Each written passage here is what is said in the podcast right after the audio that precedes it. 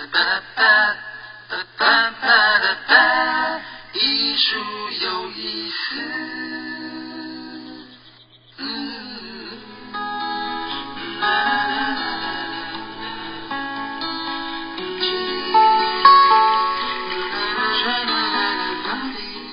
朋友们，大家好，我是林秀荣，欢迎收听由佛光园美术馆为您直播的《艺术有意思》。在上个星期为大家介绍了佛陀纪念馆驻馆艺术家，也是国内知名的雕刻大师吴荣次的生平故事，真的是非常有意思哦。那么今天我们要继续《纯真练就神刀》第二集，进一步了解吴荣次先生他的雕刻技法。节目开始，先欢迎我们的叶老师。大家好，我们今天要介绍吴荣次老师的波纹刀法。是哦，其实我们在上一次呢，就跟朋友们分享这个吴荣次老师他的艺术学习的历程。嗯我们讲说，哇，他三十几岁、四十几岁还要去出国留学，嗯，让我们觉得说，人生哦真的是不能放弃。对，人生还是有很多可能。对，呃，不管你有什么样的梦想啊，其实真的坚持下去，有一天或许真的会达到那样子的一个境界了。对，就是嗯不要对自己失去了勇气。嗯对，因为其实吴老师，我们上次有提到嘛，他遇到了星云大师之后，嗯他就闭门在家里。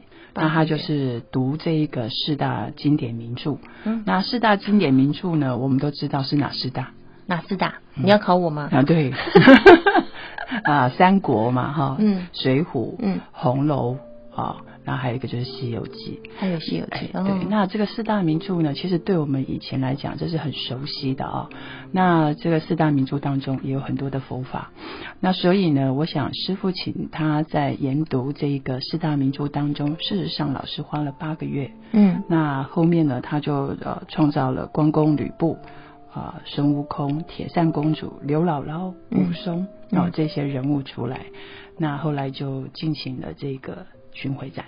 哦，巡回展老师就在佛光园美术馆各地的嗯巡回展，从佛哦陀纪念馆开始。是那其实呢，在现在的话，在佛陀纪念馆里面还是可以看到老师的作品。嗯，在哦，就是在那个佛馆的广场，对，在菩提广场上面，我们可以看到很多呃这个雕像哦。就是十八十八罗汉，嗯，对，然后还有就是这个八宗祖师，嗯。这个都是吴老师的作品。嗯，不过那个看到的是好像是石雕，对，其实一开始这个老师是用木雕，嗯。他先木雕做一个圆形之后，嗯。我们才用这个青斗石就翻模之后才做成的，嗯。所以这个原来的创作还是吴老师的。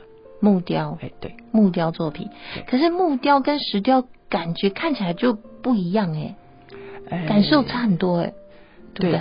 尤其如果我们刚才在讲这个波纹刀法哦，就是那个吴荣策老师他很特别的一个雕刻技法，对，嗯。因为如果我们在木头这样的材质上面，其实我们就很容易看到所谓的波纹刀法波纹刀法，因为我们知道，其实，在木头的雕塑当中，有各种的技法，最主要它是都是要呈现这个光跟影。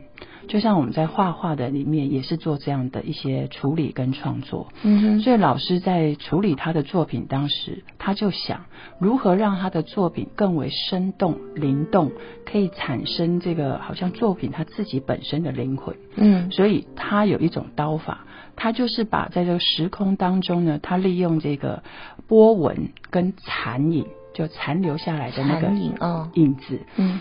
它来创作出它的光面跟暗面。嗯，那例如说，好，我现在有一只毛射出去，嗯。这个毛上面如果是很光滑面的，嗯。那可能它就是一种表现而已。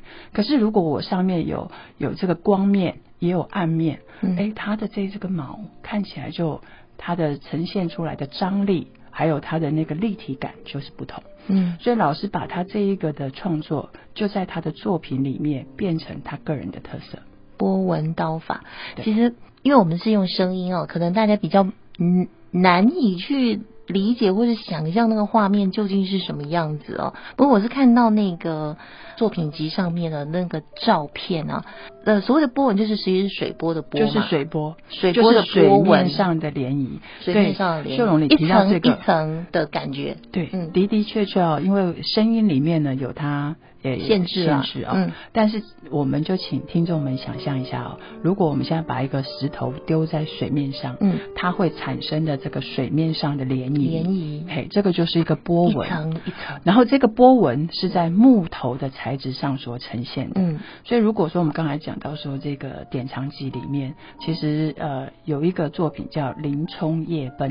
哦，哦，你可以看到他那个作品当中，他的整个的呈现，除了他这个手举起来很有这个我们讲说精气神的这个力之外哦，嗯符合这个人体里面用力的那个角度，其实在他整个外形的呈现上，就是很明显的波纹刀法。嗯那这个的波纹刀法里面，会让作品站在那一边，它整个的空间的张力，还有它诉说的表情，跟其他的就不太一样。嗯那当然我也知道，嗯，就很想要去看一看，对吗？嗯所以说，如果我们去佛陀纪念馆啊，在十八罗汉当中，虽然它变成石雕，但是有一个周立盘陀伽。哦，十八罗汉里面有个周利盘陀切，他的那个石雕上面也有做了一些纹路，哦就类似像这样。哦所以我是可以请大家如果有空，可以去看一下那个感觉，嗯或者更为直接，我们也可以看一下那一本书当中也可是，在哪里可以看到那本书啊？呃，我们如果去这个佛光园美术馆，嗯，哦，就是全球也有二十七个分馆，对，哎，那可以去那个馆里面去就可以借看到，阅一下。哎或是说呃流通处里面就会有这本书，哦，是是是，我是觉得说它好像更有立体感。呢。对，哦，呃，而且好像也变成那个艺术家的一个个人非常明显的一个个人特色。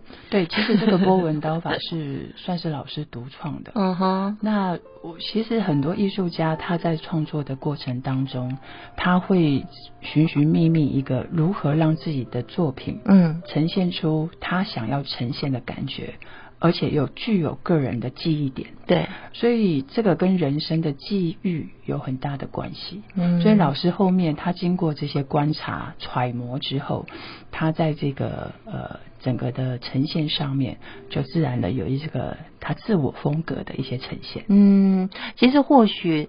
对，我也期待啊，这个吴吴荣志老师或许诶以后还会给我们一样不一样的惊喜哦。其实艺术家就是这样，他也或许经过一段时间的沉潜以后，哎，他又有一些新的一些想法、新的创作，给我们一些不一样的震撼的感觉，这样。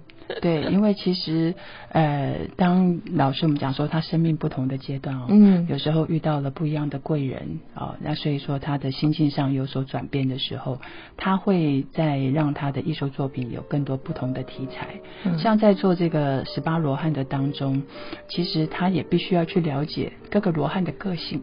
对啊，哎而且呢，佛陀纪念馆的十八罗汉跟其他地方的十八罗汉也是不一样的。所以这个部分可能呃，我们也可以再做一些啊、有机会的话再做一些介绍。嗯，所谓的有机会的话，可能就是下次了，因为我们今天的时间又已经要到结束的时候了。好，今天我们大概简单的介绍了一下，就是文文策老师他的。他的作品的一个比较特别的地方，刚刚讲到波纹刀法哈，您不妨可以记住这个名词，对因为我觉得他还蛮特别的。这真的，我们之前在上一次有讲到说，好像在练武功一样啊，真的是对每一个艺术家都有他非常独特的一门叫做什么独门的武功。哎，对，如果我们讲独门的武功也是可以的。嗯 好，那我们下一次再介绍一下那个十八罗汉的故事好了。